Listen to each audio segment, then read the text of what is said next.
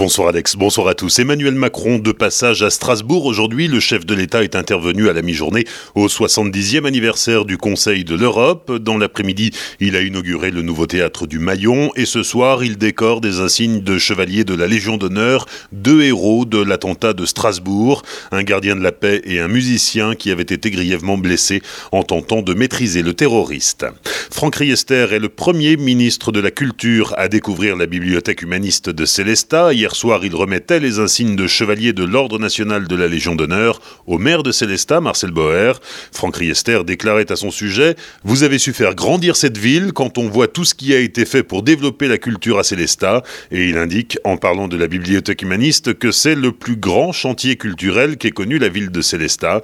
Interrogé sur son impression concernant cette bibliothèque humaniste, le ministre de la Culture nous confiait bah, écoutez, c'est euh, un formidable euh, choix euh, fort de Marcel Boer, de toute l'équipe et puis plus largement ses prédécesseurs et, et toute la population d'investir dans la culture, d'investir dans un lieu qui est un symbole du savoir et un symbole magnifique de la pensée et de l'écriture. Et donc euh, c'est formidable que Célestat ait investi euh, autant et l'État était aux côtés euh, du maire et de l'équipe municipale, et comme les collectivités territoriales. Et j'ai hâte de visiter cette formidable bibliothèque humaniste. Des propos recueillis par Franquiel. À l'issue de la visite, Franck Riester déclarait vouloir revenir à Célestat car il y a tellement de choses à voir. Franck Riester qui est, il faut le rappeler, originaire de Saverne.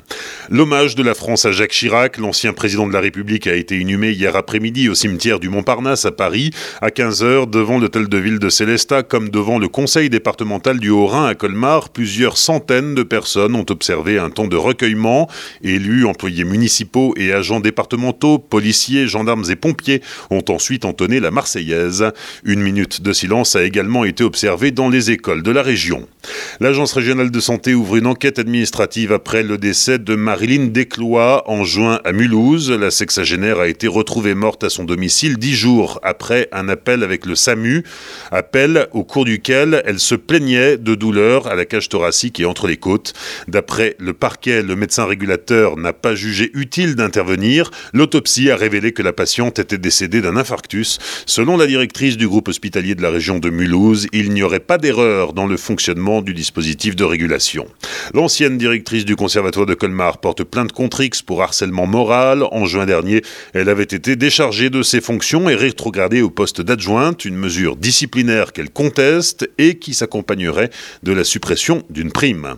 Cinq mois de prison pour une pickpocket d'origine croate. La femme de 46 ans interpellée samedi après-midi à Colmar est accusée du vol du portefeuille d'une touriste chinoise, portefeuille qui contenait notamment 700 euros et 500 dollars. Après le vol, elle aurait transmis le portefeuille qui n'a pas été retrouvé à une complice mineure. La pickpocket a donc été condamnée à 5 mois ferme. La complice a fait l'objet d'un rappel à la loi.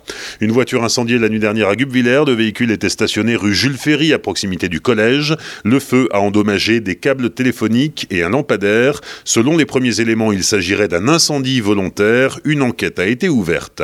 La nouvelle déchetterie Europe à Colmar est aujourd'hui opérationnelle. Après 17 mois de travaux, le site a ouvert ses portes au public hier. Enfin, il est temps de préparer vos vacances de la Toussaint à Célestat. Les services sport et ville d'arrêt d'histoire de la ville proposent différentes activités culturelles et sportives à destination des jeunes célestadiens de 6 à 12 ans. Pour inscrire vos enfants, rendez-vous sur le site célesta.fr. Bonne soirée avec Alex sur Azure FM, voici la météo.